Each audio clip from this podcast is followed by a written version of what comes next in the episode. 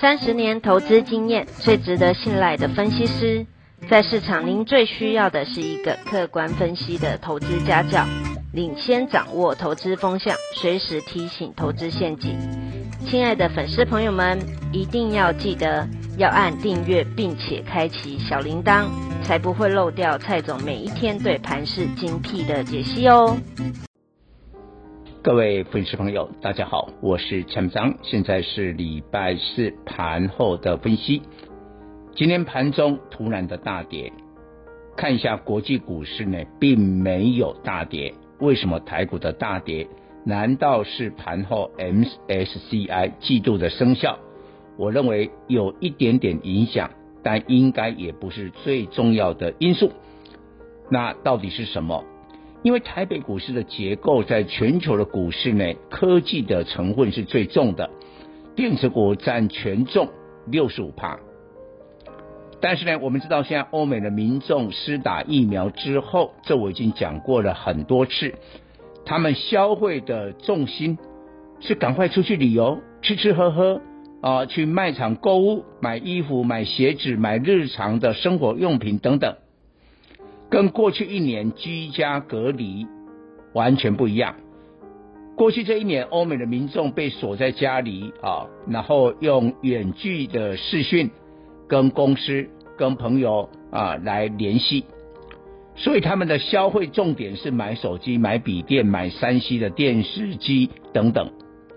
啊，现在不一样，现在经济重启，你可以看一下美国股市，今年以来。真的是传产飙得比较凶，反而科技类股呢，有的都没有涨，涨不动。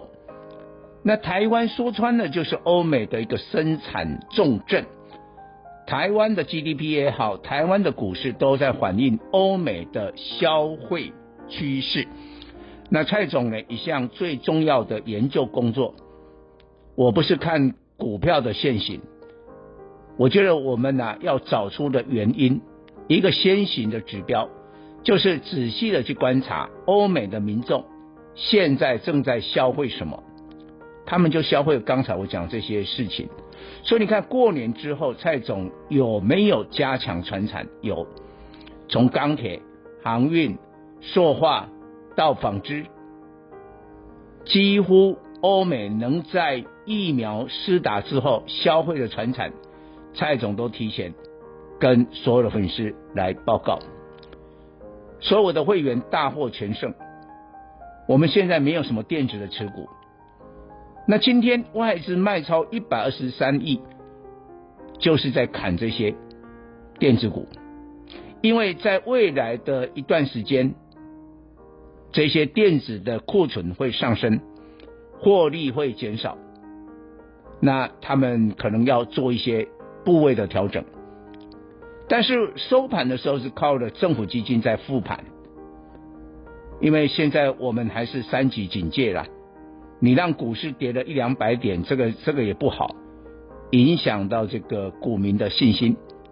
所以你看收盘的时候，他拉了谁？拉了台积电啊，台积电只有跌三块，盘中都跌十块啊，收在五八二。但是我要告诉你，冰冻三尺非一日之寒。你仔细去看，今年以来，就像我昨天专题说的，打破了股价的伦理。在过去二三十年，大家认为电子是主流，哇，电子什么股票一定会比这个传产来的高。但是你去看，我昨天举很多例子，纺织的卢鸿价位现在胜过台积电，货柜三雄的万海现在的价位，哦，今天因为万海又第二根涨停，比红海来的。高啊！红海今天的价位是一百零九点五啊，万海是一四零点五啊，这个股价已经有一段的差距了。像这样的例子比比皆是。那你会问，这个要到什么时候？就到欧美的民众打完疫苗，整个出来消费，全部宣泄完毕，那这个行情就结束。那时候你可能要把你的投资的部位。